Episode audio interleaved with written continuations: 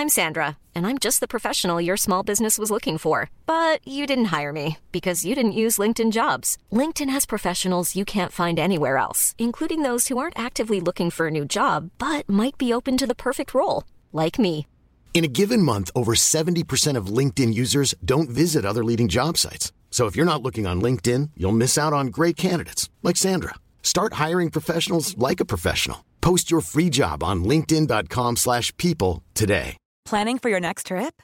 Elevate your travel style with Quince. Quince has all the jet setting essentials you'll want for your next getaway, like European linen, premium luggage options, buttery soft Italian leather bags, and so much more. And is all priced at 50 to 80% less than similar brands. Plus, Quince only works with factories that use safe and ethical manufacturing practices. Pack your bags with high-quality essentials you'll be wearing for vacations to come with Quince. Go to quince.com/pack for free shipping and 365-day returns. Sie hören den Podcast Niemand wird verurteilt. Jetzt bist du safe hier in unserer Bubble.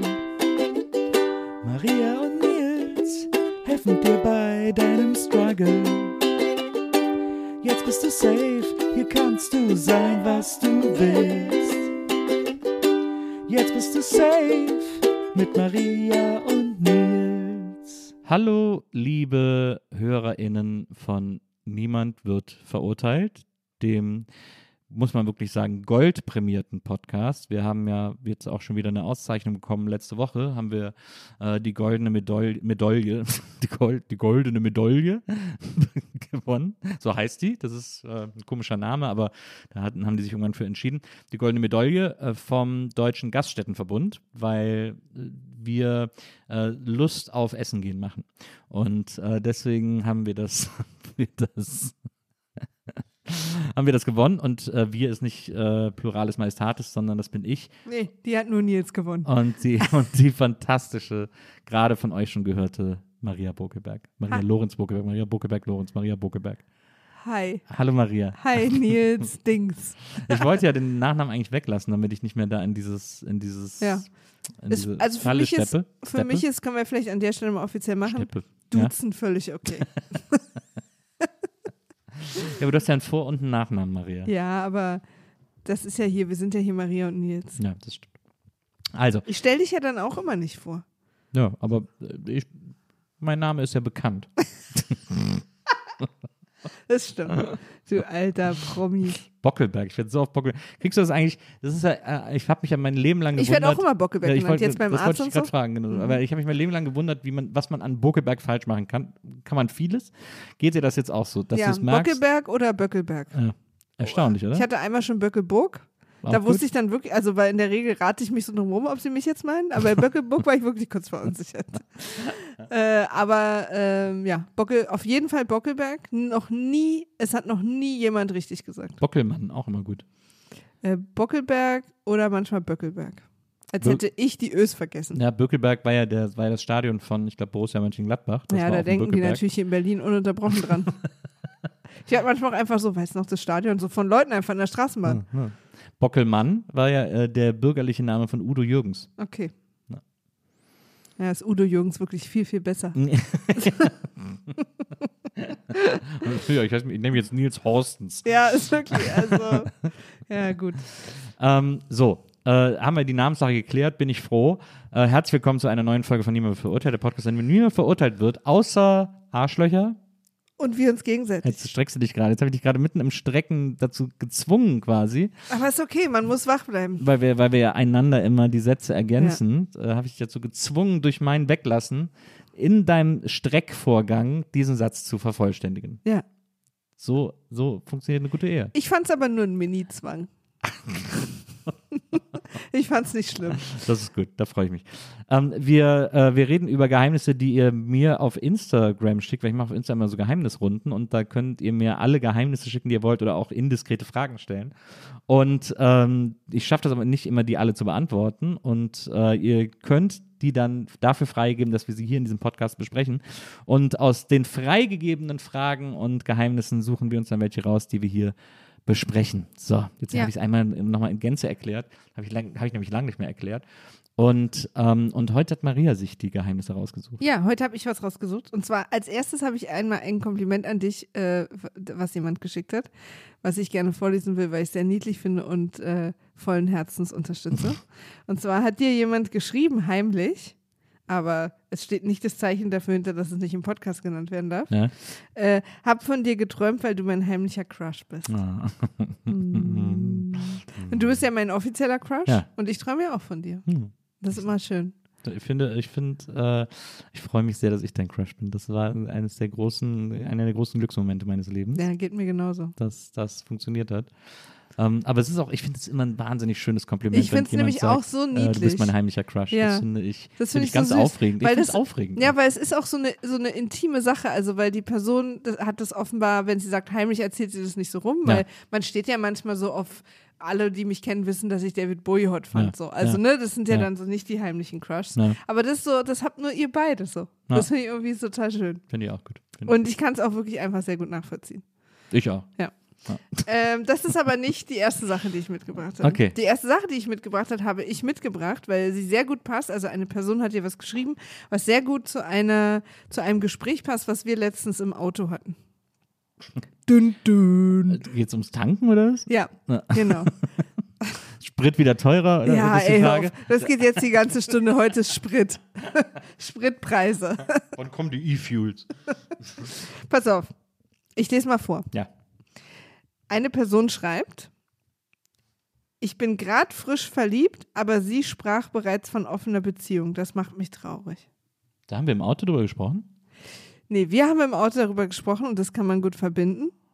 Jetzt kommt auf jeden Fall irgendwas, was man gar nicht verbinden kann. Doch, dass dieses offene Beziehung-Ding, also ich würde gerne, vielleicht kann man es doch nicht so verbinden. Doch, also ich will gerne darüber reden, dass Leute sich nicht so unter Druck gesetzt fühlen sollen davon, Ach so. dass offene Beziehung gerade offenbar so ein kleiner, Ja. und ich sag's wirklich mal, ein kleiner Trend auch Mhm, ist. mhm. Weil ich, und zwar Trend, äh, beleidigt einerseits die Leute, die es ernst meinen Mhm. und deren, wo es wirklich ein innerlicher Lebensentwurf ist. Aber äh, wo wären wir, wenn wir uns nicht einfach ab und zu mal selber beleidigen? Absolut. äh, und trifft aber richtigerweise die Leute, die quasi Hals über Kopf unbedacht, weil sie denken, das ist gerade eine Lösung für alles oder für Ja. ihre Beziehungsprobleme, da sozusagen reinrennen. Ja. Und die soll es auch treffen. Die, Die anderen ducken sich bitte. also erstmal, äh, das kann man ja vielleicht an der Stelle mal sagen Ja. und als kleinen Shoutout, wir sind nämlich, wir haben im Auto darüber gesprochen, weil wir über die äh, Genau. aktuelle Folge Studio Komplex gesprochen haben. Da ist das nämlich Thema. Riesenshoutout an Studio Komplex. Äh, ein Podcast, den ich sehr, sehr liebe. Und, ähm, und da ist gerade das Thema, äh, das Thema, das Thema, Maria. Ja, das ja. Ist, ich bin Spanisch. Nee, nee, du musst es, die H spricht man Thema aus. ist gerade das Thema Sexneutralität. Äh, das bedeutet, ähm, im Grunde genommen, macht doch alle, was ihr wollt, aber hört doch auf, das irgendwie zur Religion zu erklären, sozusagen. Also jetzt mal sehr überspitzt formuliert. Diese offene Beziehungssache oder Beziehung öffnen oder, Oder was auch, was auch immer da, auch, auch ähm, äh, Sexpositivität und so, darum geht's auch. Ähm, die wird da auch sehr aufs Korn genommen, dass die Leute sich davon unter Druck gesetzt fühlen und so weiter und so fort. Und äh, das ist tatsächlich ein interessantes Thema. Was war jetzt nochmal die Frage ursprünglich? Die Frage Geheim- war, ich bin gerade frisch verliebt, aber sie sprach bereits von offener Ah, ja. Beziehung. Das macht mich traurig. Das, ich finde das interessant, weil ich ähm, am äh, das ist auch falsch, was ich gerade sagen wollte. Ich wollte gerade sagen, ich finde es auch am Anfang einer Beziehung sch- schräg. Aber eigentlich ist es ja gut, Ja, ähm, wenn man es am Anfang der Beziehung schon äh, sozusagen anspricht und mitbringt und sagt, so, so führe ich oder so will ich eine Beziehung führen. ja. Und vor allen Dingen, und dieses, das macht mich traurig, deutet auf, äh, auf eine von zwei Sachen für mich hin. Entweder macht es dich traurig, weil du das nicht willst Mhm. ähm, und dich, dir das auch nicht vorstellen kannst, Mhm. oder weil du denkst, die Liebe der anderen Person ist nicht groß genug, dass du reichst. Dass sie sozusagen jetzt schon mit anderen was haben will. Ja, verstehe. Aber es könnte auch, das könnte auch eine Mischung aus beidem sein. Genau, kannten das natürlich auch. Aber ich glaube, bei der, also wenn die Person, mit der du zusammen bist, äh, das Thema offene Beziehung für sich so angenommen hat, dass es einfach die Art ist, Beziehung zu führen Mhm. für die Person, Mhm. dann hat es nichts mit der Liebe für dich zu tun, Mhm. an dich, Mhm. über dich. Unter dich, ich komme. Ja, genau. Ähm, oder wie sehr oder wenig sie jetzt noch sozusagen mit dir oder sich schon direkt teilen will, oder? Also hat, Mhm. glaube ich, nichts mit den Emotionen zu tun, Mhm.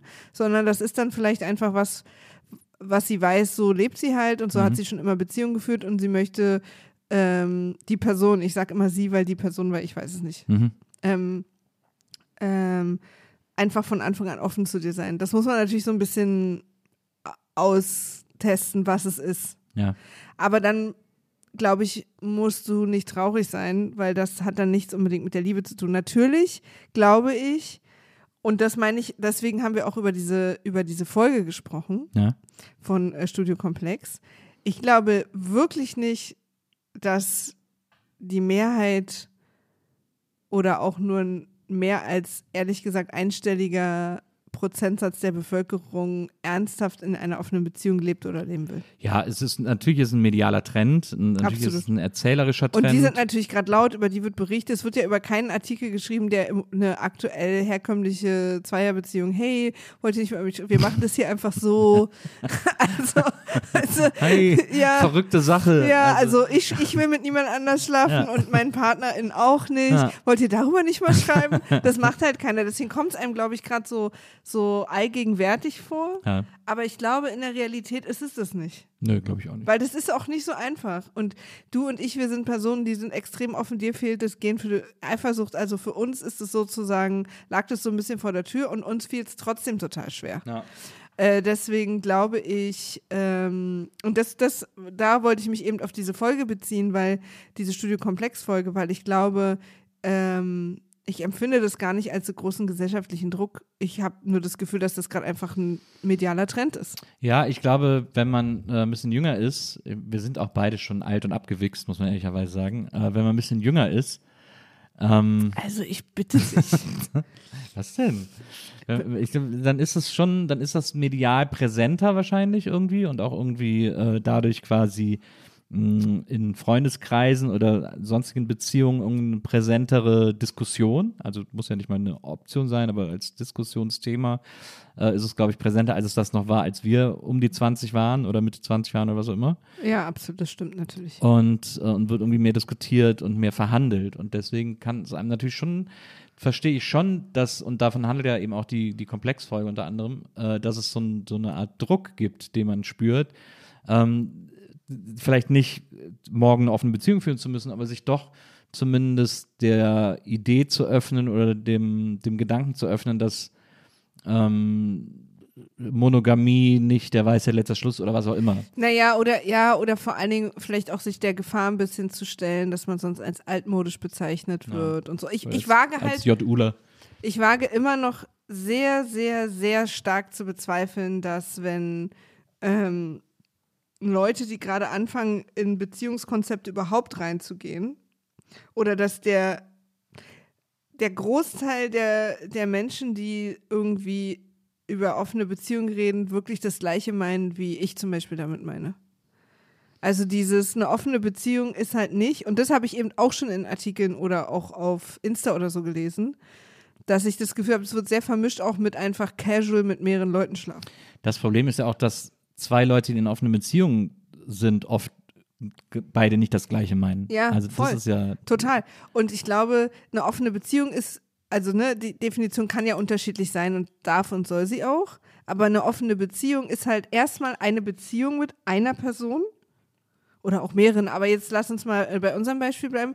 Eine Beziehung, wo auch wirklich Liebe und Commitment und ähm, wir beide sind zusammen und ich wohne auch mit dir. Ich habe dich geheiratet und wir holen uns andere Bedürfnisse ab und zu mit anderen Leuten, beziehungsweise oder sexuelle Aktivitäten sind für uns nicht gebunden an eine Person, die mit der wir zusammen sind. Ja. Aber alles andere ja schon.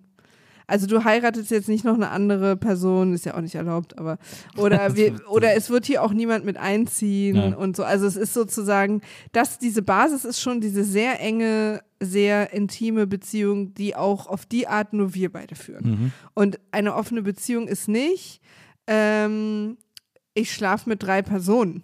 Also, weil dann bist du einfach in keiner Beziehung. Also, ne? Das ist sozusagen, also dieses, ich habe manchmal das Gefühl, wenn ich Sachen lese, verstehen Leute auch offene Beziehungen mit, ich fange dich an zu daten und schlafe aber auch mit der und ich date auch die. Also ich date dann einfach mehrere Leute, aber das ist ja keine offene Beziehung. Ja, aber diesen amerikanischen Dating-Begriff, den habe ich sowieso noch nie kapiert. Ja, aber ich habe das Gefühl, und das ist dann was, also ich habe das Gefühl, dass manche Leute, und ich unterstelle das jetzt einfach mal, diesen Begriff offene Beziehung auch ausnutzen, um andere unter Druck zu setzen, dass sie sozusagen sich nicht committen müssen. Ja, das glaube ich auch, aber das ist, äh, aber das. Und dann ist es natürlich blöd, also für Ja. andere Leute. Also, ne, wenn Ja. du dann als gerade junge Person, die vielleicht auch noch nicht diese Beziehungsselbstsicherheit hat, finde ich etwas, was man echt, also ich erst sehr spät im Leben aufgebaut habe, Ja. ne, ne, wirklich durchzusetzen in einer Beziehung, gerade in einer frischen, was mich stört und was ich brauche und was ich will, ohne oder trotz der Angst, die andere Person zu verlieren, ist was, was man echt erst entwickeln muss. Also die meisten zumindest. Und wenn du dann konfrontiert wirst mit mit so einer mit so einem gesellschaftlichen Unterton, wenn du wenn du nicht fein damit bist, dass ich nicht nur mit dir schlafe, bist du uncool, dann ist es natürlich total problematisch und blöd. Ja. Aber also zwei Sachen dazu. Erstens wissen wir ja gar nicht, ob die Person, von der das Geheimnis kommt, jung ist. Kann ja auch in unserem Alter sein und da irgendwie jetzt gerade eine Da habe ich mich jetzt eher auf die Beziehung anzufangen. Studiokomplex Ja, ja, ja. äh, Folge Und bezogen. das andere ist, ich glaube, dass Leute, die das Konzept oder einfach den Begriff offene Beziehung dafür ausnutzen, rumvögeln zu können, sozusagen. Ja. Also so ganz platt gesagt. Das ist halt nicht offene Beziehung. Naja, das ist nicht offene Beziehung. Ich glaube aber auch, dass das, dass die, also dass diese böse Absicht das seltenste ist. Ist keine böse Absicht, ist nur einfach ein nicht verstehen, was es eigentlich ist. Ja, aber es, ja, aber es, also es gibt Sich damit nicht ordentlich auseinanderzusetzen. Ja, ich, ja. Also als böse Absicht sehe ich das nicht, sondern eher als so eine, als so eine eben sehr amerikanisches, sich nicht committen wollen und dann mit diesen Begriffen, ohne so richtig zu überlegen, was sie bedeuten, Ja. so ein bisschen locker umgehen und damit dann natürlich unter Umständen Leute unter Druck setzen, die das eben nicht so locker empfinden.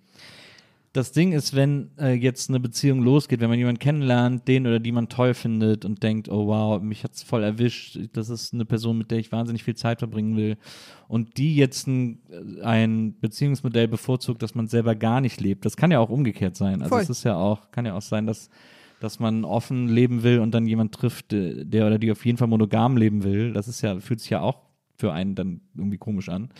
Ähm, Ist eine interessante Frage auch. ist eine ich. sehr interessante Frage. Geht das überhaupt? Oder muss man da, muss man da. Ich glaube, das geht. Also ich glaube, das kann gehen. nee, meinst du nicht? ich bin nicht sicher, ob es da, also was wäre der Kompromiss? Da gibt es keinen Kompromiss. Naja, man kann sich nur nach einem richten dann in dem Fall. Ja, aber wenn zum Beispiel die eine Person, also wir haben das ja zum Beispiel ganz lange auch so gelebt. Ja. Naja, klar. Also um mal das zu erklären. Ja, also weil äh, im, also im Idealfall ist, sorry, ich wollte jetzt nicht ins Wort nö, nö, fallen. alles gut. Äh, Im Idealfall ist es einer Person vielleicht weniger wichtig als der anderen. Oder? Ja, Sex an sich einfach, ne? Ja. Oder, oder so wie, wie es bei uns anfangs war. Also Ja. wir können da insofern mal offen sein, dass du den, den offene Beziehung Teil mit, anderen Menschen was zu machen, ja, ich sag mal was zu machen, ja, ähm, quasi viel früher in Anspruch genommen hast als ich. Also wir haben nicht gleichzeitig angefangen. Ja. Also im Sinne von so dieses Wochenende. ja, aber So. ich glaube, was noch wichtig Ja. ist, und also ich wollte noch früher ansetzen, also weil ähm, bevor wir über eine offene Beziehung geredet haben Ja. oder das in Betracht gezogen haben, Ja. äh, war es für mich nicht schlimm, diesen anderen Sex nicht zu haben oder den Sex so, mit anderen ja. nicht zu haben. Genau, also es ging ja darum, dass man manchmal auch unterschiedliche Vorlieben hat, Mhm. die dann vielleicht der andere Partner nicht erfüllen kann oder will oder es ist einfach nicht sein Ding, Mhm. sein oder ihr Ding. Und dann kann man ja zum Beispiel auch sich einigen, dass diese spezielle Art von was auch immer da gesucht oder Mhm. gebraucht wird, äh, sich die Person woanders holt. Das ist ja auch eine Art offener Beziehung. Ja. Äh, da gehst du dann jetzt nicht in Dating-Apps und hast Dates und verliebst dich, äh, sondern dann geh, gehst du sozusagen los und ähm, lässt, machst halt Dinge, die, die dann nicht einfach der Style oder irgendwie die Wünsche deines Partners Ja. befriedigen. Ja. Und, und das ist ja auch noch eine Grenze, die, glaube ich, schon funktionieren kann. Ja. Es weiß man jetzt natürlich nicht, wie es hier ist. Also ich glaube, also eigentlich muss man mal zwei verschiedene Sachen klären. Ja. Die eine ist, ich glaube, da muss natürlich vielleicht früher, als es sich natürlich entwickeln würde, schon mal ein paar mehr offene Gespräche her. Mhm. Äh, wenn die eine Person sagt, ich will in einer offenen Beziehung leben und die andere Person davon so ein bisschen überrumpelt ist. Ja. Ähm, weil ich glaube, eine Sache, die ganz wichtig, die geklärt werden muss, ist tatsächlich, aber ist, willst, bist du sozusagen auch verliebt in mich? Mhm. Also ist dir sozusagen diese Beziehung, dieses Zwischenmenschliche, mal Sex daneben gelegt, willst du das, dass es sich mit uns entwickelt und wir zu zweit eine Sache werden, die zu zweit erstmal nur ist. Mhm. So.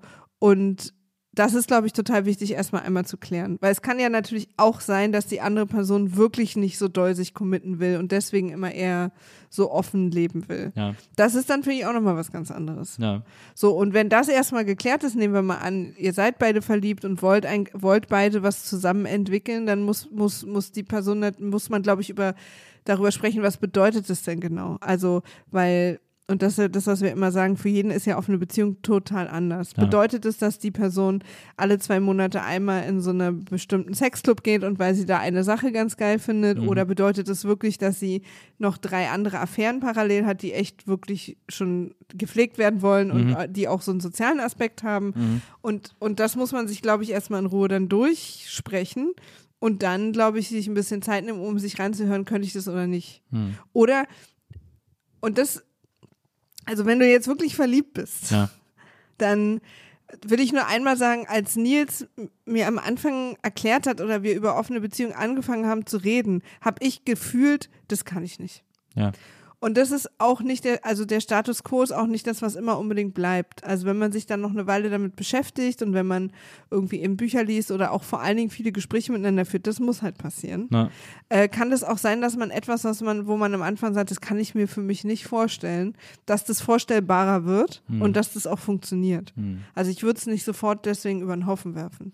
Man muss ja aber trotzdem auch sagen, äh, das finde ich irgendwie auch nochmal interessant äh, daran, also gerade an unserem Beispiel, dass äh, das ja auch zum großen Teil dadurch zustande gekommen ist, dass du dich challengen wolltest, dass du einfach nicht, Ja, das äh, dass du nicht wahrhaben wolltest, dass das für dich nicht geht oder dass, Ja. das, dass du irgendwie da, äh, da keinen Zugang zu findest oder dass es nicht eine Art gibt, wie es für dich okay sein kann. Und du ja dann auch gesagt hast, lass uns doch mal darüber reden, lass doch mal überlegen, wie man das machen kann und so, weil du es einfach, du willst dich einfach nicht damit zufrieden geben, dass man sagt, das ist jetzt so. Ja, ich wollte mich mit verschiedenen Sachen nicht zufrieden geben. Also A, wusste ich, dass du sexuelle Vorlieben hast, also sind nicht deine einzigen, aber dass es welche gibt, die du, wo du zwar immer ganz lieb gesagt hast, wenn du die Herz für den Rest deines Lebens nicht mehr hast, ist es auch okay. Ja. Aber ich habe mich damit nicht abgefunden, dass du dich nicht voll ausleben kannst. Ich habe auch aber versucht, ob ich sozusagen Teil davon sein kann, einfach gemerkt, kann ich nicht. Ja. Ähm, das funktioniert für mich einfach nicht. Und ich fand es sozusagen einfach sehr schade, dir das jetzt für immer wegnehmen zu müssen. Und halte das natürlich auch, also alles lief unter dem Deckmantel des, was können wir machen, dass wir für immer zusammenbleiben. Ja. Halte das auch oder hatte Angst, das könnte vielleicht mal eine Gefahr werden, dass wenn jemand dir das mal anbietet außerhalb unserer Beziehung, dass du dann schwer Nein sagen kannst nach fünf Jahren, wo du es nicht hattest oder so. Mhm. Mhm. Ne? Also, dass dann sozusagen du in eine Situation kommst, wo es dir passieren kann aus Bedürfnissen heraus, dass du was hinter meinem Rücken machst, weil du wüsstest, wenn du es mir sagst, würdest du mich verletzen. Mhm. So. Äh, und das wollte ich halt verhindern. Also ich wollte, dass wir alles immer offen spielen können und auch wenn du jetzt sagst, ich kann darauf für immer verzichten, who knows. Ähm, könntest du, glaube ich, trotzdem. Ja. So. Und dann war eine andere Challenge für mich auch, ähm, dass ja unser Sexleben auch Höhen und Tiefen hat. Also Ja. wir auch nicht in allem, auch für mich nicht sexuell kompatibel sind. Ja. Und wir irgendwie unterschiedliche äh, Libidos haben, also wie oft wir wollen und was wir, worauf wir so Lust haben und so generell waren wir, sage ich mal, auf der sexuellen Seite nicht der perfekte Match einfach. Mhm. Das finde ich übrigens auch, was man, was man mal enttabuisieren kann. Also wir sind halt einfach so krass der perfekte Match in fast jedem, aber waren es halt nicht unbedingt im Bett. Ja. Und ähm, auch da, wir haben uns zum Glück nicht kennengelernt mit 18, wo, wo das noch viel wichtiger ist, 19, 20 so, sondern schon in einem Alter, wo wir beide auch fein damit gewesen wären, wahrscheinlich. Ja. Aber auch da wollte ich das Risiko nicht eingehen und oder zumindest fand ich es interessant zu überlegen, wir, wir könnten doch auch einfach alles wollen. Also Ja. warum geht es nicht? Es geht für andere Menschen auch und dann fing ich an, Bücher zu lesen. Oder ich habe da nicht so aktiv drüber, aber dann kam mal so ein Podcast, wo jemand, dann hat Tilda Swinton erzählt, sie hat einen Mann zu Hause, einen, mit dem sie immer reist. Und ich dachte, also wenn Tilda Swinton das kann, kann ich das auch. Die habe ich mal über den Haufen gerannt am äh, Potsdamer Platz. Bist du der Mann, Also mit dem sie ich- immer reist? Also hätte ich vielleicht der Mann sein können, mit dem sie mal reist. Auf jeden Fall. Und, ähm, und dann haben wir ja auch, also so, und so kamen halt diese Gedanken und dann bin ich damit zu dir gekommen. Ja. Schon tatsächlich aber mit dem Hintergedanken oder mit dem Wissen, dass das jetzt für dich, also dass du das nicht, wahrscheinlich nicht ablehnen wirst, weil wir da immer schon mal so theoretisch drüber gesprochen hatten.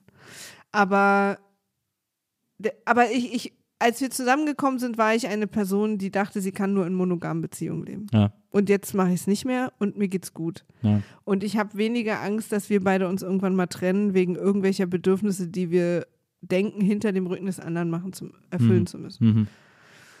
Ähm, deswegen war mir das wichtig. Aber was ich auch total wichtig finde, und das fand ich auch an der Folge Studio Komplex total wichtig, ähm, ich glaube, die meisten, die uns hören, für die kommt es gar nicht in Frage.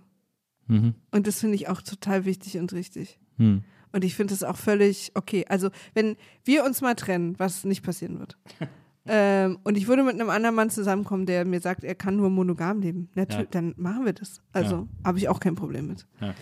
Ähm, und ich will, ich würde auch niemals, ich fange von mir aus überhaupt nicht mehr. Ich habe eine ganz am Anfang, als wir uns mental damit noch viel beschäftigt haben, habe ich schon mal in meinem Freundeskreis mit dem Thema angefangen, weil mich auch interessiert hat, was andere darüber denken. Ja. Ich fange mittlerweile damit überhaupt nicht mehr an. Ja. Ich reagiere nur noch, wenn mich jemand fragt. Weil ich empfinde schon davon erzählen, habe ich das Gefühl, setzt manche unter Druck, Mhm. mir erklären zu müssen, warum sie in ihrer alten, langweiligen Monogambeziehung Mhm. bleiben wollen. Überhaupt nicht. Ich glaube, das ist wirklich nicht für jeden was. Mhm. Und ich bin auch schon so immer eine gewesen, die stillstand. Ich brauche immer so diese Challenge. Ich mache mir mein Leben auch nicht leicht damit. Mhm. Das ist auch nicht nur bei Sex. Also manchmal wünschte ich mir, ich könnte auch einfach mal mit dem Status quo fein sein. Also das ist nichts, was man unbedingt erstrebenswert finden sollte. Und ich finde auch, wenn jemand mir sagt, ähm, eine offene Beziehung ist nichts für mich, Ja. dann tendiere ich auch sofort dazu zu denken, wahrscheinlich. Anstatt zu denken, ja, du bist ja nur altmodisch und nicht offen genug, du musst dich da mal so. Das würde ich nie denken, weil Ja. ich glaube auch wirklich, dass das echt zu viel verlangt ist. Und auch, dass, dass man nicht unterschätzen sollte, wie lange wir auch schon so leben und monogam und für wie viele Leute das auch einfach völlig gut ist so. Also ich würde das auch nie, deswegen finde ich das auch gut, auch mal so zu sagen, Leute, ihr müsst jetzt nicht alle in offene Beziehung gehen, weil auf keinen Fall. Aber für manche ist es halt so. Und ich, ich glaube, dass dieses Paar oder diese eine Person, die uns jetzt geschrieben hat, vor allen Dingen sozusagen mal reden muss, was das bedeutet. Mhm. Was das wirklich exakt für die andere Person bedeutet. Ja. Und was das dann dementsprechend auch für sie bedeuten würde. Und worauf das hinausläuft. Das ist natürlich, und da stimme ich dir zu, das sind natürlich Gespräche, die wahrscheinlich ganz am Anfang einer Beziehung, wenn man eh noch sehr unsicher ist und noch nicht so dieses, wir reden über unangenehme Sachen gewöhnt ist, Mhm. ähm, dass das schwieriger ist als später. Hm. Ich glaube, wichtig ist einfach zu wissen, dass das äh, sich wenig dazu eignet, sich irgendwie äh, damit zu schmücken. Also es ist jetzt nichts, äh, was einen cooler macht, zu sagen, ich bin in einer offenen Beziehung. Es ist nichts, was irgendwie, was einen interessanter oder aufregender macht. Äh, es macht das Leben tendenziell immer erstmal schwerer und Komplizierter. komplizierter auf jeden Fall. Und ich, mir haben, bei mir haben auch schon viele Leute die Augen gerollt, wenn ich das gesagt habe. Ja. Also es finden auch nicht alle cool. Nee, es ist, finde ich, alle cool und es macht irgendwie, es macht alles ein bisschen, äh, ja, ein bisschen komplizierter, ein bisschen aufwendiger. Ähm, aber wenn man sich dafür entscheidet, wenn sich beide dafür entscheiden oder beide den Weg finden, wie sie das gemeinsam äh, machen und erleben können, dann ist das, kann das total super und total bereichernd sein und total aufregend. Und wenn beide keinen Weg finden, aber trotzdem zusammen sein wollen, weil sie sich so toll finden und lieben, dann ist das auch cool und dann ist das auch super. Und dann, äh, dann äh, lebt man das eben nicht oder dann macht man das eben nicht. Also es gibt einfach so viele Beziehungsformen und keine davon sollte geführt werden, um irgendwie äh, sich, sich selber cooler zu machen oder toller zu fühlen. Ja, oder das Gefühl haben, man muss irgendwas beweisen Genau. Also so. einfach, ihr müsst einfach wirklich die Form finden, mit der ihr am besten miteinander klarkommt, miteinander auskommt und euch gegenseitig am glücklichsten macht. Ich glaube, das ist immer eine gute Basis, die wir beide vor allem bei dieser Beziehung, in unserer Beziehung haben. Ich finde, dass wir die Beziehung geöffnet haben, dass wir eine offene Beziehung haben, ist gar nicht so, so ein Core-Value unserer Beziehung und gar nicht so ein, Nee. so ein Eckpfeiler oder so, sondern bei uns ist es tatsächlich, ist der große, finde ich, eine der großen Säulen, ähm, dass wir uns gegenseitig gut tun wollen, dass wir unbedingt wollen, dass es dem anderen so gut geht, wie es geht und, dass und dass wir alles dafür tun, äh, es dem anderen so gut gehen zu lassen, wie es möglich ist. Und da ist halt die, das Öffnen der Beziehung ein Aspekt von gewesen. Wir äh, reden der, darüber auch übrigens mittlerweile so selten nur noch, Na. außerhalb dieses Podcasts. Ja, also es ist so ein Aspekt gewesen, der da irgendwie reingespielt hat und der da irgendwie zugepasst hat, aber der überhaupt nicht, äh, also der nicht zuerst da war, sondern der quasi erst kam, nachdem klar war, dass diese Beziehung darauf basiert, dass wir beide uns gegenseitig glücklich machen wollen. Ja. Und das war ja auch, wir haben ja auch immer gesagt, wir probieren das mal aus. Also das ist vielleicht auch noch ein Faktor, wenn ihr damit ähm, du, man könnte sich ja dann, wenn man mit einer Person zusammenkommt, für die das wichtig ist, eine offene Beziehung zu führen. Und ihr seid sehr verliebt ineinander und die andere Person kann sich das erstmal gar nicht vorstellen. Ja. Kann man sich ja vielleicht auch darauf einigen, ein paar Jahre die Beziehung monogam zu führen, um erstmal diese Vertrauensbasis herzustellen Ja. und dann darüber zu sprechen. Ne? Ja. Also es gibt ja auch immer noch, es gibt nicht nur schwarz und weiß, es gibt immer auch noch Wege dazwischen, wie man irgendwie damit umgehen kann. Also Ich finde nur, dass der sozusagen der Part, der die Monogamie dann verlangt oder braucht oder so, Mhm. auf jeden Fall diese Zeit nutzen sollte, um sich mit dem Gedanken anzufreunden, wie es auch anders sein Beide sollten das nutzen, absolut. Also die andere Person sollte nutzen, die Zeit zu gucken, wie, wie kann man in Gesprächen der anderen Person das Gefühl geben, dass es nicht dramatisch ist und vor allem nichts mit der Liebe zu tun hat. Ja. Ähm, aber das, ich glaube, da dürfen sich beide auch ein bisschen Zeit geben und vielleicht muss dann auch nicht ähm, die Person, die dann sich die offene Beziehung wünscht, das sofort auch ab Woche 1 praktizieren. Ja, ich finde auch, ne? also, ich finde, also ja, ich wie finde viel auch, Sex braucht man? ich finde auch, ich finde auch diese Verliebtheitsphase, die kann man ruhig erstmal irgendwie mit der Person ausleben und genießen, in Genau. man verliebt ist. Genau. Und, ähm, Haben wir ja im Prinzip auch gemacht, ohne dass das so. Und Ja. dann finde ich, ist es auch, also diese einseitige offene Beziehung ist ja eigentlich Quatsch, weil es ist entweder eine offene Beziehung oder nicht. Ja. Aber wenn zum Beispiel, also mein Problem ist zum Beispiel, dass ich, also Problem, es ist kein Problem, um Gottes Willen, das nehme ich komplett zurück. Äh, Ja, hast du leider schon gesagt, sorry. meine Sache ist, Es ist leider in der Welt, Maria. dass ich wirklich auch so viel arbeite, dass ich einfach auch eine viel kleinere oder geringere Libido habe als du. Nee, aber Weil ich meine. weil ich mehr Tagesfreizeit habe, oder was? Da kann sich mehr Libido entwickeln. Nein, nein, ach so, nee, weil bei mir wirkt sich sozusagen Stress darauf aus, dass ich, also geht, ist ja bei anderen, ist ja unterschiedlich, ne? Für manche ist sozusagen Arbeitsstress, dass sie erst recht, das, weil sie das Ja. als Ventil brauchen. Bei mir hat es zur Folge, dass ich eher weniger an Sex denke oder Sex mir wünsche, ähm, wenn ich irgendwie so, so viel arbeite. Mhm. Und da ich einfach wahnsinnig viel arbeite, ist das bei mir einfach insgesamt kein Riesenthema. Mhm. Eher so phasenweise. Mhm. Oder mit mir alleine auch. Weil dann kann ich auch, muss ich nicht noch irgendwem in die Augen gucken und sagen, und wie war dein Tag? Nein, aber manchmal ist es ja auch ein bisschen pragmatisch. Ich will nur sagen, dass Sex auch nicht in jedem Alter gleich wichtig ist und man, wenn man vielleicht jemanden findet oder trifft, wo man spürt, so wie wir beide damals, das ist es jetzt oder das könnte zumindest eine Weile was sein, dass man das nicht unbedingt sofort wegwerfen sollte, weil man nicht die gleichen Ideen hat, wie eine Sexualität in der Beziehung funktionieren sollte, sondern man sollte A, sich darüber im Klaren sein, das ist wirklich beileibe nicht das Aller, Allerwichtigste in der Beziehung. Und es gibt sicher, wenn beide das wollen, Wege da, Wege und Lösungen zu finden. Also ich finde diesen, äh, diesen Studiokomplex äh, Wunsch nach Sexneutralität, nach einer Sexneutralität auf jeden Fall sehr interessant. Ich weiß nicht, ob ich ihm hundertprozentig zustimmen kann. Ich glaube, äh, offen zu leben, offene Beziehungen, auch Polybeziehungen, was es da noch für Konstrukte gibt außerhalb dieser, dieser Monogamie, äh, werden schon auch immer noch ein bisschen überkritisch beäugt äh, in der Gesellschaft, auch wenn sie vielleicht öfter diskutiert werden und breiter diskutiert werden. Aber ich glaube, es gibt ja immer noch sehr viele Vorbehalte gegen. Ähm, das darf man vielleicht auch nicht ganz äh, in dieser Diskussion ähm, unter den Tisch kehren. Ähm, aber, ähm, aber grundsätzlich zu sagen, Leute, ihr müsst einfach herausfinden, wie ihr am besten glücklich werdet miteinander, das ist wahrscheinlich das Logischste, was man daraus irgendwie ziehen kann, der logischste Schluss, den man daraus ziehen kann. Ähm, die haben ja in, in der Studiokomplex-Folge haben sie dann noch mit einem Veranstalter von sexpositiven Partys gesprochen, der auch so ein bisschen erklärt hat, wie das bei ihnen läuft und dass es da auch keinen Druck geben soll und so. Ähm, das, ja. Ich finde auch, ich finde zum Beispiel Body Positivity äh, viel döver als Sex Positivity. ja, ah, ich war ja mal auf einer sexpositiven Party, also eine offiziell als sexpositiv gelabelte Party. Ja. Und da fand ich es auch richtig doof. Da Ja? fand ich die Leute irgendwie, das war mir, das fand ich irgendwie gar nicht, das war nicht cool. Aber vielleicht war es auch einfach keine coole Party. Na, vielleicht war es auch keine coole Party. Ich, ich finde halt, also, und ich glaube auch Sex Positive ist auch wieder was, was man unterschiedlich definiert. Für mich ist, bedeutet Sex Positiv nur, dass man offener und gerne auch überhaupt über dieses Thema spricht und sich damit beschäftigt und das sich nicht so als verstecktes Tabuthema sozusagen behält. Jo, gerne, oder was? Und deswegen, aber das ist wahrscheinlich auch wieder Definitionsfrage. Für andere Sex Positivity einfach viel Sex haben und irgendwie viel sexuell sein. Das finde ich natürlich als Druck auch total bescheuert, weil das soll nun wirklich jeder wie er selber.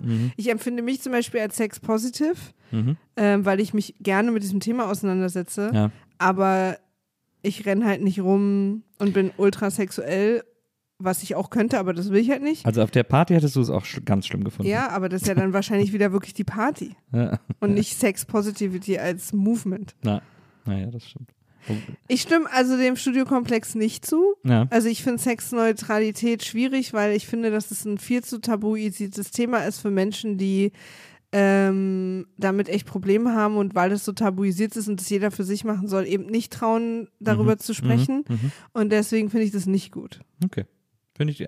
Aber das ist übrigens etwas, und das ist jetzt, kommt jetzt ganz vom Thema ab, aber das ist äh, einer der Gründe, warum ich Studio Komplex so super finde. Dass Mhm. ich da auch äh, Meinungen oder Ideen finde, die ich scheiße finde, aber ich höre es trotzdem super gerne. Ja. Und auch bis zum Schluss und so. Also deswegen nochmal einen kleinen Shoutout am Ende des großen Shoutouts an die KollegInnen. Ähm, so, aber dann haben wir es ja eigentlich gelöst. Also, ähm, Gespräche. Es klingt so stressig Ja. und viele rollen da auch die Talk, Augen. talk. Talk, talk, talk. Wenn ihr so ein bisschen Unsicherheit, trinkt auch ein Gläschen Wein dazu oder so. Da kann man sich echt auch, oder telefoniert, dass ihr euch nicht sehen müsst. Das hat mir früher auch manchmal geholfen bei so krassen Gesprächen, dass man sich nicht so gegenüber sitzt. Oder, Mausen, auch eine unterschätzte Kommunikationsform. oder im Dunkeln sitzen oder irgendwie so, ähm, dass man sich nicht so konfrontativ an einem Tisch bei hellem Ja. Licht irgendwie so in die Augen guckt und dann jedes Gesicht schon, äh, Gesichtsausdruck deutet, während man versucht, irgendwas zu beichten ja, oder ja, so. Ja. Also deswegen fand ich Telefonieren immer gut oder halt irgendwie im Dunkeln oder auch nebeneinander sitzen und nicht Mhm. gegenüber und so und dann irgendwie ein Gläschen Wein trinken oder spazieren gehen ist auch Mhm. gut. Und dann kann man da einfach so nach und nach und vor allen Dingen, das finde ich auch noch total wichtig, versucht nicht alles in einem Gespräch zu klären. Mhm. Also man kann so ein paar Sachen besprechen und dann auch mal wieder über was anderes reden und irgendwie die nächsten drei Dates ins Kino gehen oder irgendwas Dummes machen und dann auch mal wieder ein bisschen weiter drüber sprechen. Sachen müssen sacken lassen und ich finde auch, dass es total wichtig ist, dass man alles, wo man in dem Moment denkt, nee, oh Gott, das kann ich nicht, dass man das nicht auch immer sofort artikuliert, weil vielleicht, wenn ihr es mal sacken lasst und aber kann ich es wirklich nicht und wäre das nicht was und so. Also das finde ich auch total wichtig. Habt euch lieb. Das ja, ist, das und sagt euch, was ihr braucht und so. Das ist halt und, und hört der anderen Butter. Person zu. ja, das, da, das ist ein Problem in unserer Beziehung. ja, und ganz ehrlich, wenn es nicht bei euch mit einem traumatischen oder sehr negativen oder krassen Erlebnis verbunden ist, Sex ist auch nicht immer echt wirklich nicht so wichtig. Nee, Sex ist, äh, Sex ist nice to have. Ist ein äh, witziger Bonus, aber ist nicht das Wichtigste Ja. in der Beziehung. Und je älter ihr werdet, desto weniger wichtig wird's. Dann wird ein Essen plötzlich wichtig und sowas. Ja. Was wir, Golf. wir diskutieren wesentlich mehr darüber, was wir essen, als, als über Sex und Das offene stimmt. Beziehung. ja, das stimmt. Und das ist, das sind harte Diskussionen, die da geführt Ja. werden. Und da geht's wirklich um Da was. geht's um Ja. was. da werden die, werden die Quarzsandhandschuhe ausgepackt. ähm, da gibt's kein Pardon. Nee. So, ein kurzes können wir noch, Maria. Ja? Ja. Okay, pass auf. Jetzt bist du gefragt. Okay. Person fragt. Nach sechsjähriger Beziehung hat sich mein Mann als bi geoutet. Wie unterstütze ich da? Das ist ja erstmal schon die beste Reaktion. Das stimmt, absolut, finde ich auch. Ähm, Erzähl doch mal aus deinem Erfahrungsschatz. Du hast mir, Schatz, du hast mir ja irgendwann auch gesagt, oder hast du mir das eigentlich irgendwann mal so richtig gesagt? ich glaube schon, ja, ich glaube, ich habe es ja schon irgendwann gesagt. Ich habe es ja selber auch erst, äh, also wir, als wir zusammengekommen sind, war meine offizielle Version, dass du hetero bist. ja, auch, habe ich vielleicht auch noch ein bisschen gedacht zu dem Zeitpunkt. Ja. Ähm, ich war aber mein Leben lang nie äh, hetero. Ich war auch nie immer nur hetero interessiert sozusagen. Aber ich habe trotzdem immer äh, gedacht und gesagt, dass ich hetero bin. Bin ich irgendwie von ausgegangen. Trotz allen anderen Dingen. Hast auch dementsprechend immer gedatet. Habe auch dementsprechend gedatet und habe auch dementsprechend andere Optionen völlig außer Acht gelassen und äh, äh, so. Und habe mir gedacht, ich finde ein paar Sachen irgendwie zum Onanieren interessant, aber alles andere ist für mich, ist irgendwie, ich bin sonst hetero. Ähm, und habe dann, äh, habe ja dann zum ersten Mal äh, eine Therapie gemacht und äh, habe da dann festgestellt, Wegen was anderem wegen allerdings. was anderem allerdings. Und habe da aber festgestellt, dass das, äh, dass das so ein Riesenteil von mir ist. Ähm, ob man es jetzt Bi nennt, ob man es Pan nennt, das ist ja irgendwie. Ja, wichtig ist, wie du es nennst. Ich habe es eine Zeit lang Pan genannt, jetzt gerade bin ich wieder bei Bi, aber Bi ist ja eigentlich so der Umbrella-Term dafür, deswegen ich I don't, ich, I don't care, ehrlich gesagt. Also Ja. irgendwo so da ist es. Ja. Es ist auf jeden Fall nicht hetero. Und ähm, und äh, habe das da, habe quasi in der Therapie, dadurch, dass ich da gemerkt habe, dass ich so viel darüber spreche und auch so viel darüber sprechen will ähm, und das irgendwie so oft thematisiert habe und so oft mit, mit äh, meiner Therapeutin darüber gesprochen habe, dass das ja, war dann die Erkenntnis ab einem gewissen Punkt, dass das eben doch, dass ich das eher bin. Dass Ja. das ein Teil von mir ist und dass meine Sexualität eben nicht straight ist, äh, nicht straight straight, äh, sondern was anderes, irgendwas, irgendwas viel fluideres, irgendwas viel breiteres. Und äh, da habe ich das erst zum ersten Mal dann für mich so anerkannt. Also, und das ist ja, ich finde es so witzig, weil es ist ja wirklich ein Klischee, äh, bis man selber drinsteckt, ähm, bis man es selber erlebt. Aber dieses Klischee von diesen, dieses, ich weiß nicht, ob man das Old Gays nennt oder so, aber so Leute, die einfach erst so ganz spät rauskommen. Ja. Ähm, oder das erst für sich auch erst oder wissen. das erst für ne? sich also erst, äh, Outcoming ist ja auch nochmal was anderes. Ja, genau. Aber die das erste ganz spät äh, im, im höheren, ich bin jetzt nicht im hohen Alter, aber auf jeden Fall bin ich auch keine 20 mehr. Du bist schon sehr kreisig.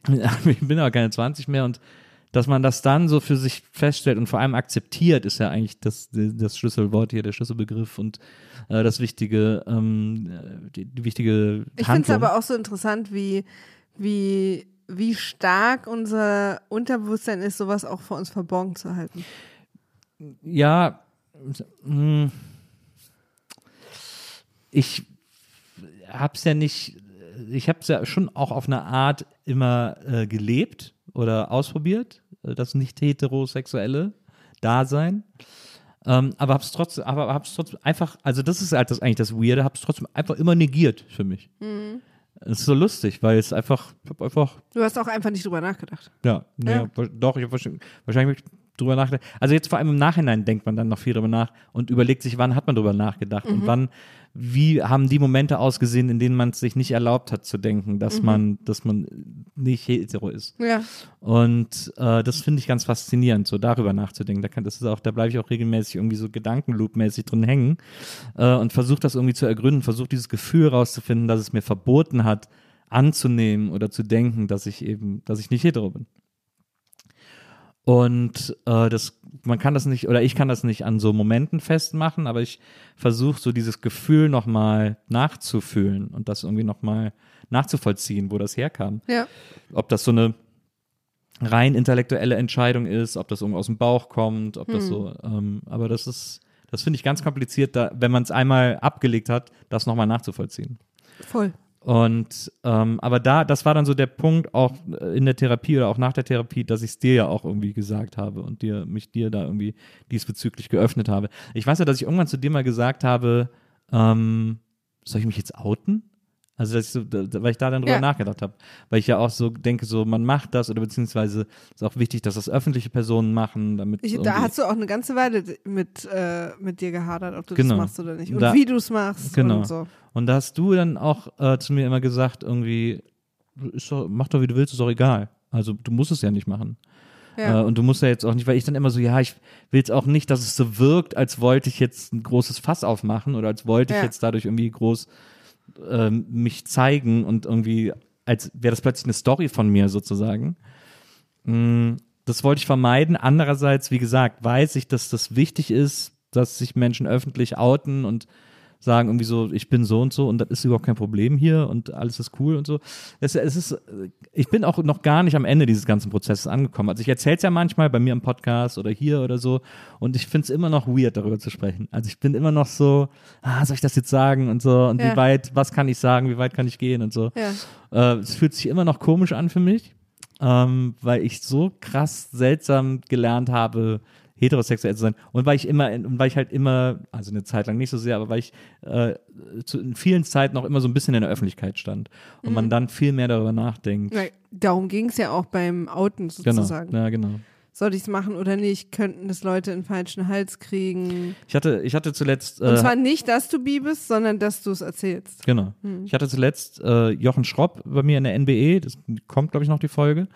Ähm, und der hat sich also öffentlich geoutet. Ähm, und das fand ich ganz faszinierend, wie der das erzählt hat. Und der hat eben auch diese Verantwortung gespürt, aber eben auch so einen Druck, wollte sich auch nicht erpressbar machen. Das ist ja dann Ja. auch nochmal eine Dimension, an die ich überhaupt nicht gedacht habe, die bei mir jetzt wahrscheinlich auch wirklich gering wäre, weil ich jetzt auch nie Ja. ähm, so äh, normale Sachen wie Frühstücksfernsehen oder Big Brother oder so moderiert habe. Ähm, aber das war für den natürlich auch nochmal eine Dimension. Und das finde ich natürlich auch ganz interessant.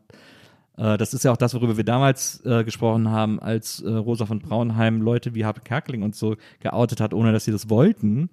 Ähm, weil er gesagt hat, wir brauchen eine Repräsentanz und ihr müsst jetzt einfach zu stehen und dann muss ich euch dazu zwingen. Und es hat ihnen ja nicht geschadet, aber es war, glaube ich, für die im ersten Moment auch alles, haben, fuck, das ist, meine Karriere ist jetzt vorbei. Irgendwie so. Weil man auch sagen muss, in bestimmten Bereichen, bestimmte Sendungen, bestimmte Sender oder bestimmte Gruppen oder Produktionen, da wäre das auch immer noch ein Problem. Ja, Also und, und wenn es nur deswegen ist, weil die Person, die was zu sagen hat, da Berührungsängste hat. ja, Also, ne, dass man so, weiß ich jetzt nicht, nicht, dass wir uns da irgendwie Ärger ins Haus holen oder so. genau. Die Omas abschrecken oder was weiß ich. So, Ja, ne? Also diese ja. Angst ist ja auf jeden Fall da. Es ist ja, also das ist es ja wirklich leichter geworden. Ja. Ähm, aber Aber ja, aber also es ist natürlich auch immer noch, äh, es ist, es kann immer noch nach hinten losgehen, leider. Absolut. Und, ähm, und das war, ey, das war alles, das waren alles so Gedanken, die ich mir gemacht habe oder wo ich auch immer noch zwischendurch drüber nachdenke oder ich habe ja zuletzt ein NBE mit Hella von Sinnen gemacht, habe ich auch mit ihr auch nach der Aufsicht noch ewig lang drüber gequatscht und so, weil ich das so ganz faszinierend natürlich auch finde, mir das erzählen zu lassen von Leuten, die das in einer viel früheren Zeit damit konfrontiert waren und damit umgehen mussten und so, wobei Hella wirklich eine ist, der das immer scheißegal war. Ähm, aber so gab es die unterschiedlichsten Arten und Weisen, damit umzugehen. Und, ähm, und da stellt man dann einfach auch fest, je mehr man sich diese alten Geschichten anhört und man auch selber reflektiert und das für sich nachdenkt, dass es da, man muss da selber, also da, man kann da sich die Geschichten von anderen Leuten anhören, aber gerade das, gerade dieses, dieses äh, Entdecken und Formulieren der eigenen Sexualität und auch dazu stehen oder nicht dazu stehen oder so, das kann man wirklich nur alleine entscheiden und da kann man wirklich nur alleine auf den Trichter kommen, wann ist der richtige Moment dafür, wem sage ich, sage ich es irgendwem, was soll ich sagen und so weiter und so fort. Das ist, da gibt's, da können einem alle Leute alle möglichen Erfahrungen erzählen, aber wie man es dann macht, kann man immer nur selber, kann man immer nur selber rausfinden und muss man selber irgendwie äh, den Fuß reinhalten und entscheiden, was für einen da selbst am besten ist. Aber deswegen, ich finde es einfach wahnsinnig niedlich in diesem Geheimnis, dass die Frau sagt, also weil es ist ja schon offensichtlich super supportive, dass sie sagt irgendwie, ähm, er hat sich geoutet, wie kann ich ihn unterstützen? Also sie will ihm helfen und sie will ihm irgendwie äh, äh, natürlich auch in diesem neu gestandenen Kosmos irgendwie die Hand reichen. Und Aber beantwortet es mal. du, äh, also ich, mir hat es geholfen, dass ich dir einfach die Sachen alle erzählen konnte und dass ich da mit dir drüber gesprochen habe und dass ähm, hier ein Niemand wird verurteilt Vibe vorgeherrscht hat und ähm, und du das einfach auch interessant fandst und aufregend fandst und da mit mir auch, also wirklich so Partner in Crime-mäßig äh, drüber gesprochen hast, weil du es einfach selber auch interessant und spannend und aufregend fandst und meine Perspektive eingenommen hast, sozusagen. Ähm, und diese, diese Lässigkeit, weil für mich war es natürlich aufregend, äh, ab gewissen Zeitpunkten, so vor allem in diesen ersten Momenten, war das schon irgendwie verwirrend und aufregend und äh, dass du dann da diese Lässigkeit an den Tag gelegt hast und gesagt hast, musst du doch nicht machen, also entscheid das doch selbst, kannst du doch da äh, mir diese Gelassenheit zu geben, das hat, war, war wahrscheinlich etwas, was mir am allermeisten geholfen hat in der Situation. Ja, ich habe irgendwie gemerkt, dass du dich dann plötzlich selber so unter Druck gesetzt hast. Ja, Und ich wusste schon, dass du es irgendwann postest. Aber ich wollte halt, dass du weißt, dass du das ja nicht jetzt machen musst. ja, Also ich hatte geglaubt, dass es irgendwann so einen Tag gibt, wo es dir, wo du denkst, jetzt mache ich's. ja, Und dann machst du es halt. ja, Und wenn der später kommt, dann machst du es halt später erst. Also das hat ja keine, ähm, also es gibt ja bei dir jetzt auch, das haben natürlich andere nicht, irgendwie noch so einen Druck, dass du vielleicht in einer Beziehung lebst, die das zeigt und dass du da auch vielleicht jemand anders schützen willst Hm. oder dass du, weil es ist ja relativ, also noch vergleichsweise leicht, das zu sagen, wenn man gerade in einer heterosexuellen Beziehung lebt. Ja. Ne? ja, Ähm, auch für die Öffentlichkeit so. ja. Und ähm, aber ich, ich habe auch, als du mir das erzählt hast, hab, war mein erster Gedanke, weiß ich das nicht schon? Das, das weiß ich noch. ja. Dass ich dachte, also entweder hast du mir schon mal erzählt oder ich habe es irgendwie gemerkt oder bin irgendwie so von ausgegangen, Hm. aber es hat so zu dir gepasst, Hm. dass ich irgendwie so dachte, habe ich das noch nicht gewusst? Naja, das ist, das ist halt auch das Interessante, dass das, das ist, glaube ich, vielen, die sich outen oder sich outen wollen oder sich dann outen, so geht, dass sie das dann sagen und das für, man hält das ja selbst für die größte, So wie das- George Michael. ja, für die größte Äußerung, die man, es ist für einen selbst ja die größte Äußerung, Ist die man es ja machen auch. kann. Sich hinzustellen, zu sagen, Leute, so und so, Voll. das fühlt sich für einen größer an als alles andere, was man irgendwie sagt, was Ja. man den Freunden sagt, der Familie oder wem auch immer. Ja. Ähm, und ganz oft ist die Reaktion so, ach so, ja, war doch klar. Also so. Und das finde ich so lustig daran, dass das irgendwie, also ich habe auch so Freunden, denen ich es erzählt habe, ich habe eigentlich nur, nur schöne Begegnungen dadurch gehabt und nur Verständnis und nur, wie gesagt, manchmal auch so das Gefühl, ich glaube, keiner hat gesagt, aber manchmal auch so das Gefühl so, ja, klar. Captain Obvious. Ja, genau, Captain Obvious. Äh, und das ist ja total schön, dann weiß man ja, dass man irgendwie äh, da in der Vergangenheit auch richtig gelegen hat, mit diesen Menschen in sein Leben zu lassen. Also eigentlich ist ja das Wichtigste als Tipp für die PartnerInnen einfach vor allen Dingen der Person, also, weil ich, also ich bin ja in Nilsi verliebt. So, Das bin ich. ja. Und ob jetzt Nilsi, also sozusagen die, ähm, was ist das deutsche Wort für Capability? Also, ähm, weißt du, was ich meine? Auffassungsvermögen. Nee, Möglichkeit quasi. Ja. Also, ob du in dir hast, Ja, wen du alles lieben könntest, ja, das ändert ja überhaupt nichts an Nilsi. Ja. Also, weißt du, deswegen ist, ist, war das für mich, also es hat auch nichts, ich habe dich jetzt deswegen nicht mehr geliebt oder weniger oder das ist halt, du bist halt einfach nach wie vor Nilsi. ja. Und ähm, in dich habe ich mich verliebt und ich habe mich in dich verliebt, ähm, weil du so toll bist und warmherzig und für mich macht es total Sinn, dass du deswegen dann auch noch mehr Menschen lieben kannst als andere. Also das ist für mich einfach total schlüssig. Ähm, aber deswegen, also was ich hoffe, was ich dir vermitteln konnte, ist, dass es für mich gar keinen Unterschied macht ja. und dass ich dich in allem supporte, wie ich dich übrigens, aber auch in allem anderen supporte, was dir wichtig ist und was du irgendwie, was du glaubst, was du für dich brauchst. ja.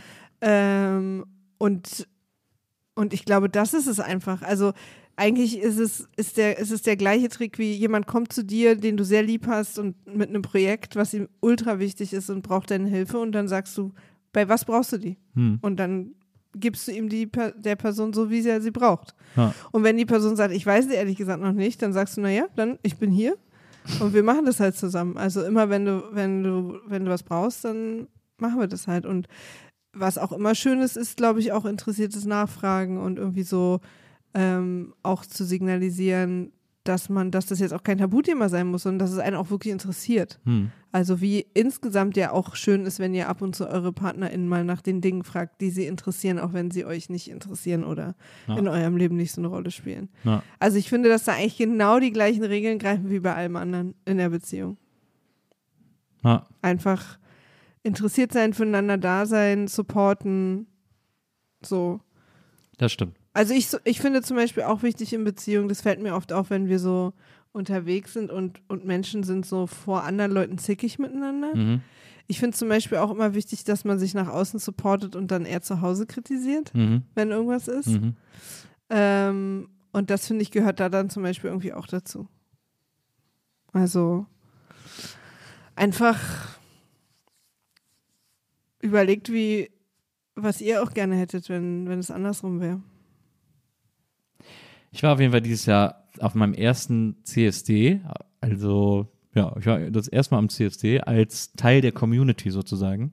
Und das war äh, sehr schön. Da habe ich mich, das waren alles Süßmäuse. Ich habe mich sehr wohl aufgehoben gefühlt. Ich habe die ganze Zeit getanzt äh, und hatte den, äh, hatte einen ganz, ganz wundervollen Tag. Das war echt, das ist äh, eine sehr, sehr schöne Community. Du bist auf jeden Fall sehr glowing zurückgekommen. Aber so, sowas dann auch anbieten, ob man da mal zusammen hingeht und so, muss ja auch nicht gleich alles am ersten Tag machen, Na. aber so, ähm, ja. Schön, aber schön, dass, also sich, ich freue mich, dass er sich dir geoutet hat. Die, Ähm, und die erste Reaktion zu fragen, wie kann ich dich unterstützen, ist die beste. Ja. Also da schon mal alles richtig gemacht. Finde ich auch. Ja. Hatten heute eine sehr ernste Folge, Maria. Ich finde, heute hatten wir keine leichten Themen und wir, hatten, wir haben heute wenig gelacht. Ja. Sorry? Mhm. Fragezeichen? Weiß ich nicht, weiß gar nicht. Aber finde ich interessant. Wir hatten zwei Folgen, wo quasi eine Person in der Beziehung eine Änderung oder etwas so machen will, wie die andere Person das vielleicht sich erst darauf einstellen muss. Also meinst du heute in der Folge, die Ja. beiden, ja. Ja, verstehe. Das war so Also ein bisschen der rote Faden. Das hast du dir auch so ausgedacht Ja. oder glaube ich dir nicht? Okay, und damit enden wir mit dieser vertrauensvollen Beziehung. Das, nice. ist, das hast du jetzt am Schluss nochmal so. Das, Das ist dir gerade aufgefallen und Das hast jetzt so geschuhhornt, als wäre das ein großer Masterplan gewesen. Wirklich? Das glaubst du? Ja, ist auch natürlich total schwierig, sich das auszudenken. Also da muss ich auch sagen, hm, das verstehe ich, dass du das nicht glaubst. Das weil, hast du jetzt erst im Laufe weil- unserer Diskussion bist du erst darauf gekommen. Ja, absolut. Ja. Oh, jetzt guckst du mich gerade richtig böse an. Nee, das überhaupt sind richtig nicht. funkelnde Augen. Ich guck überhaupt nicht, ich hab Hunger. Oh, ich habe auch Hunger. Boah, ich habe tierischen Hunger. Aber jetzt haben wir, jetzt kommen wir zum größten Beziehungsproblem. Ja, was essen wir jetzt? Ja. Oh, das hasse ich immer. Das Aber wir werden es lösen. also wenn ihr nächste Woche nichts mehr von uns hört, Dann haben wir nichts gegessen. ich fahre übermorgen nach Wacken. Da freue ich mich drauf. Wenn das hier rauskommt, ist Wenn das hier rauskommt, bist Komm du ich- schon drei Tage da. komme ich, äh, wenn das hier rauskommt, komme ich morgen wieder. Genau. Äh, mein erstes Mal Wacken, da bin ich sehr aufgeregt. Ah, und dann erzähl uns mal, wie da so die LGBTQ-Community. Könnt ihr auf jeden Fall auch hören als Podcast. Laute Legenden Wacken mit meinem lieben Freund Thorsten Groß zusammen. Ähm, kommt jetzt, glaube ich, ab, ab seit Dienstag jeden Tag eine Folge oder so ähnlich. Da könnt ihr das auch alles anhören, wie ich für Wacken vorbereitet werde. Das ist sehr lustig. Ja. Falls euch hier heute zu wenig lachen war. das stimmt. Äh, Maria, ich äh, hab dich wahnsinnig lieb. Ich hab dich auch ultra lieb. Aber ich hab dich noch mehr lieb, glaube ich. Ah, Es ist, ist physisch nicht. Ich glaube, ich hab dich noch einen Tacken mehr lieb als du mich. So, bevor euch jetzt richtig schlecht wird, äh, werden wir uns mal was zu essen suchen. Niemand sollte davon schlecht werden, wenn zwei Menschen sagen, dass sie sich lieb haben. Das stimmt. Niemand wird verurteilt. Niemand wird verurteilt. Ciao. Tschüss.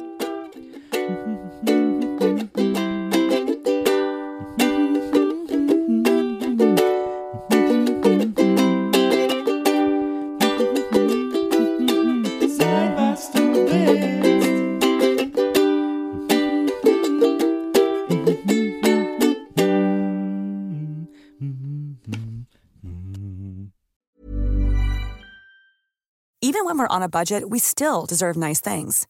Quince is a place to scoop up stunning high-end goods for 50 to 80% less than similar brands. They have buttery soft cashmere sweaters starting at $50, luxurious Italian leather bags, and so much more. Plus, Quince only works with factories that use safe, ethical, and responsible manufacturing. Get the high-end goods you'll love without the high price tag with Quince. Go to quince.com slash style for free shipping and 365-day returns.